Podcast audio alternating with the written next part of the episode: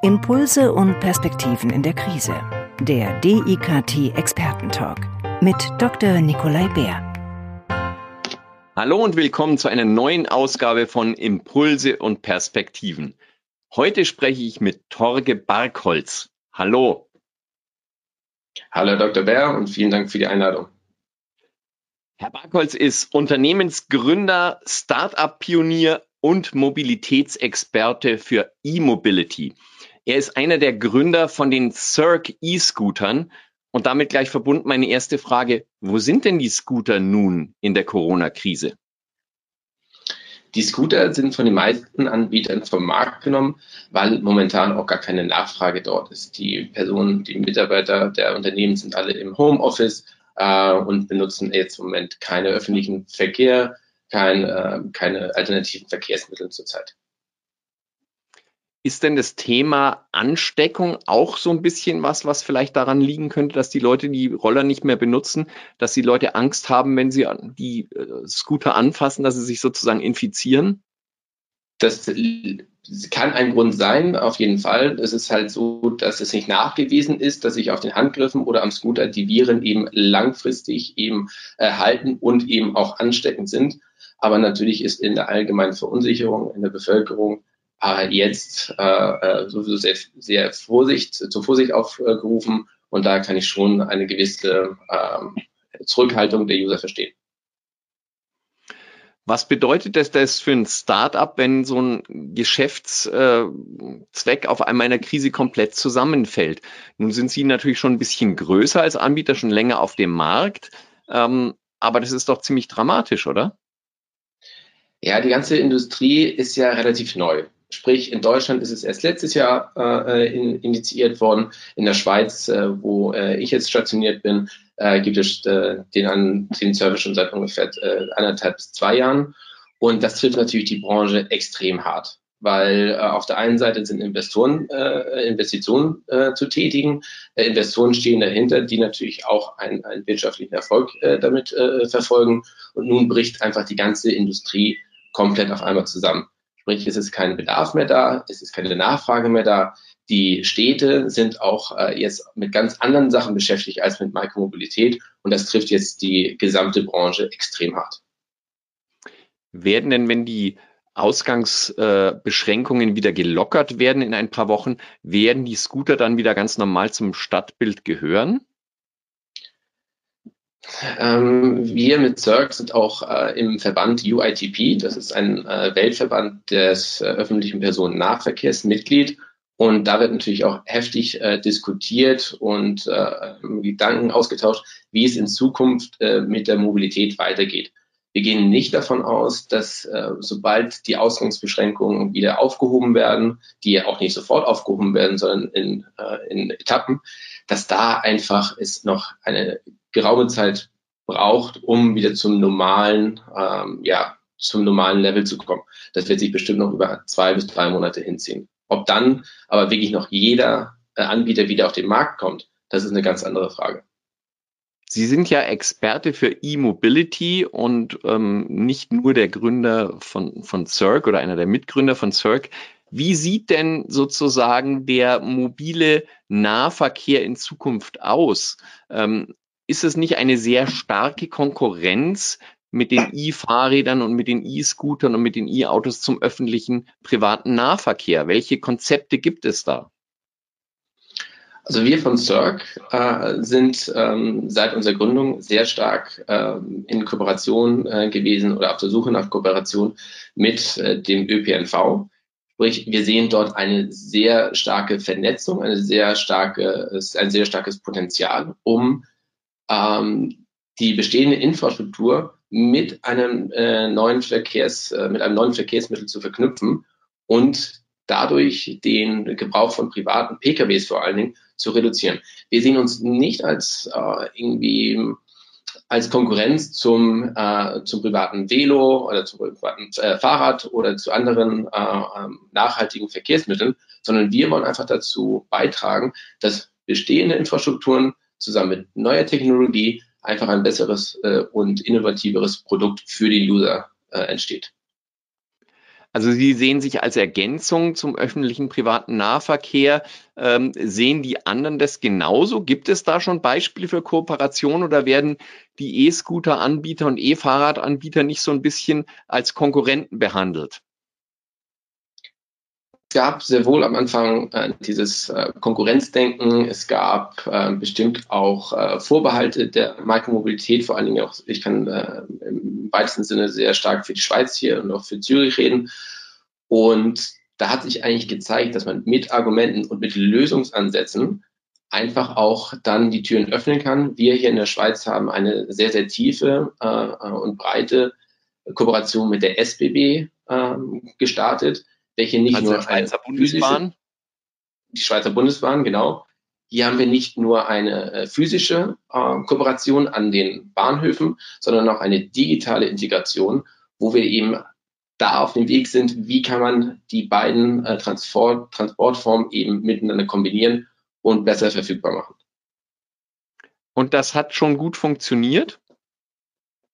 Das hat sehr gut funktioniert. Ähm, wir sind dort eben ähm, ja, auf jeden Fall europaweit führend, wenn nicht weltweit führend in dieser Ko Kooperation mit den äh, Schweizerischen Bundesbahnen, die eben sehr innovativ dem Ganzen auch gegenüberstehen.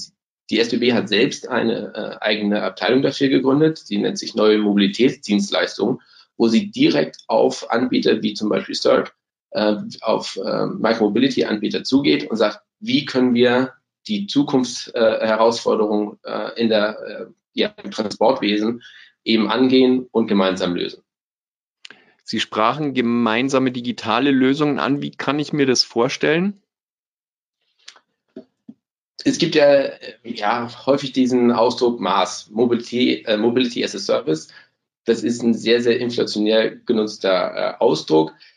Wir mit der SBB haben den Ansatz äh, genutzt, äh, genommen und gesagt, okay, wir wollen nicht unbedingt eine Maßplattform äh, äh, schaffen, sondern wir wollen eine richtige Integration haben. Sprich, wir wollen eine Integration auf Augenhöhe haben, dass man eben auf der einen Seite zum Beispiel über unsere Plattform äh, ein SBB-Ticket in Kombination mit einer äh, äh, Scooterfahrt machen kann, was die Sache natürlich wesentlich intelligenter und wesentlich äh, angenehmer für den User macht, äh, wenn er eben das Angebot äh, ja, für sich bestmöglich zusammenstellen möchte und er eben weniger Apps hat als vorher. Wie wird die Zukunft aussehen? Wer, wird man über Apps alles miteinander vernetzen, dass man sozusagen eine Streckenplanung eingibt wie heute in, in Google Maps und sagt, ich möchte von A nach B kommen und ähm, die Systeme schlagen einem dann vor, okay, jetzt nimmst du erstmal für die ersten 300 Meter den E-Scooter, dann fährst du mit der S-Bahn und dann steigst du in den Fernzug. Ist das schon machbar? Also ich habe in der letzten Zeit viele äh, Präsentationen gesehen und äh, beigewohnt, wo eben genau dieser Ansatz äh, propagiert wurde und gesagt, ja, äh, das werden wir dann machen. Das klingt so, als ob es jetzt bald passieren wird, aber nach meinen Einschätzungen wird es noch, äh, ja, wenn Jahre dauern, äh, bis das wirklich lückenlos und mit den bestehenden Algorithmen und den Erfahrungswerten überhaupt klappt. Weil im Moment, wenn man sieht, eine, eine Bundesbahn oder äh, eine SBB und die ist vielleicht nicht so innovativ oder nicht auf dem neuesten Stand äh, der Technik wie zum Beispiel jetzt ein, ein Startup-Unternehmen in der Micromobility-Business. Äh, äh, Sprich, da, da trifft man auch auf, auf äh, ich möchte jetzt nicht verkrustete äh, äh, Infrastrukturen äh, stellen, aber eben Infrastrukturen, die jetzt über Jahrzehnte gewachsen sind und die kann man natürlich nicht einfach aufbrechen. Und auf der anderen Seite ist die Technik auch teilweise noch nicht so weit, dass man äh, so schnell damit Schritt halten kann. Und die Frage ist auch, das äh, Userverhalten, das äh, wird sich auch nicht so schnell ändern. Der, der User muss herangeführt werden, er muss äh, davon überzeugt werden und es ist auch eine Vertrauensfrage, bis ich eben äh, an diesen Punkt komme, dass es eben wirklich äh, barrierefrei äh, von A nach Z geht. Nun ist es so, dass auch viele Unternehmen in diesem Bereich investieren und Überlegungen anstellen. Gibt es denn auch Kooperationsprojekte mit Unternehmen, die sagen, wir möchten, dass unsere Mitarbeiter eben umweltfreundlicher ins Büro kommen oder umweltfreundlicher ihre Reisen machen möchten? Ja, da gibt's eben auch sehr gute, vor allen Dingen auch äh, lokale ähm, Anbieter, die genau dorthin gehen. Die sagen nicht, wir wollen in diesem Free-Floating sein, wir wollen nicht ein, ein weiterer äh, Scooter-Anbieter ähm, sein, der seine ähm, ja, Fahrzeuge auf die Straße stellt. Und, äh, das ist zum Beispiel die, die Firma Urban Connect äh, zu nennen, die eben solche Fleet-Management-Angebote äh, ähm, oder Programme auch anbietet wo eben der Firma eine komplette Bandbreite an Fahrzeugen angeboten wird, alle auf äh, E-Technologie, sei es von E-Autos bis hin äh, letztendlich zu E-Scootern. Und der, äh, der Mitarbeiter wählen kann, welches sein äh, Fahrzeug für die benötigte Strecke ist. Somit wächst auch die Akzeptanz.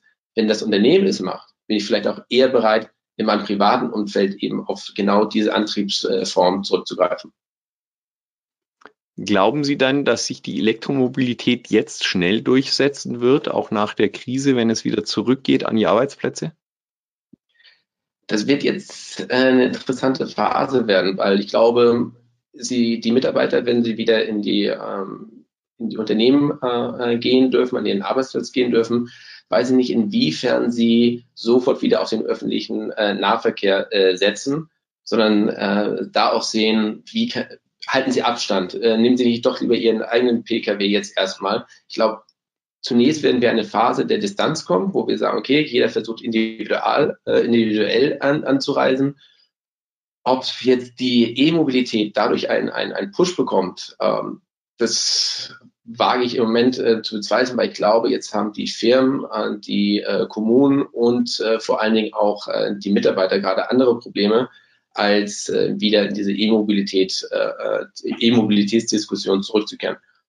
Wir müssen aber äh, genau darauf setzen, meiner Meinung nach, um die, diesen ganz, ganz ähm, zarten Ansatz, den wir über die letzten Jahre äh, aufgebaut haben, nicht komplett abreißen zu lassen, sondern jetzt wieder aufzunehmen und daran auch aktiv zu arbeiten. Und dafür sollten wir jetzt die Phase nutzen, in der wir jetzt äh, uns befinden, wo wir gerade ja vielleicht äh, ähm, auch teilweise die Ressourcen haben, um äh, uns darüber Gedanken zu machen und äh, da auch äh, Aktionen schon mal zu starten. Nach der Finanzkrise gab es ja ähm, schon mal Abwrackprämien. Ähm, die sind jetzt auch wieder gefordert von dem einen oder anderen Politiker. Glauben Sie, dass das ein geeignetes Instrumentarium ist, um die E-Mobilität, um der jetzt einen Push zu geben, auch wenn jetzt äh, aufgrund der ähm, Finanzschwäche natürlich von vielen Unternehmen und wahrscheinlich auch von pri vielen Privathaushalten das Investitionskapital vielleicht nicht da ist? Und meiner Meinung nach ist auch die, der Ruf nach einer Abwrackprämie, äh, die ja zum, die auf, äh, zum großen Teil natürlich äh, den, der Autoindustrie äh, äh helfen würde, was ja auch ein sehr, sehr wichtiger äh, Industriezweig vor allen Dingen in Deutschland ist, Jedoch die unzähligen anderen Industriezweige, die jetzt natürlich auch sehr, sehr äh, leiden, die Gastronomie oder die, äh, sagen wir, die Eventbranche oder die äh, Tourismusbranche, äh, jeder wird nach staatlicher Hilfe in irgendeiner Form äh, äh, ja auf äh, begehren und daher ähm, denke ich mal, dass jetzt nicht das erste sein soll, dass man eine Abwrackprämie auf E-Fahrzeuge äh, ausrufen sollte. Da muss es intelligentere Lösungen äh, geben, und ähm, ja, da muss gearbeitet werden. Wer glauben Sie ist denn in Europa von äh, staatlichen Stellen oder von Kommunen her führend, was das Thema angeht? Gibt es da irgendwelche guten Beispiele, wo es besonders gut schon läuft, die Kooperation? Also auf jeden Fall die, Nerd, äh, die skandinavischen Länder, die sind sehr, sehr ähm, äh, führend, was äh, äh, E-Mobilität äh, angeht, natürlich auch Micromobilität. Da ist die, der Austausch mit den Kommunen sehr gut. Da wird eben auch wie in Kopenhagen äh, eben auch äh, die Infrastruktur geschaffen mit Fahrradbrücken, mit Fahrradstraßen. Ähm, und äh, ja, das ist eben in der Natur der Sache, dass eben äh, die, die nordischen Länder auch bei schlechtem Wetter mal aufs Fahrrad oder auf dem E-Scooter äh, äh, steigen, während in zum Beispiel Portugal oder in südlichen Ländern weniger, äh, ähm, weniger gefahren wird, wenn das Wetter halt nicht so dermaßen gut ist. Wetter ist ein gutes Stichwort. Das ist ja für viele ein Argument, dass man nicht aufs Fahrrad steigen kann, immer, wenn es eben regnet oder schneit. Andere sagen, es gibt kein schlechtes Wetter, es gibt nur die falsche Kleidung. Ähm, aber wenn jetzt der ein oder andere eben sagt, nee, bei Regen möchte ich nicht fahren, glauben Sie, dass sich auch so Konzepte durchsetzen wie so gekapselte Fahrräder, so Leichtfahrzeuge mit Elektro, ähm, dass es die dann auch auf Leihbasis gibt? Das ist ein sehr guter Punkt. Ähm, die Scooter, die jetzt auf den Straßen stehen, das ist nicht das Produkt, was letztendlich zum Durchbruch von Makromobilität führen wird. Die Scooter sind saisonal einsetzbar, sie können zwar das ganze Jahr draußen stehen, aber sie können nicht das ganze Jahr gefahren werden.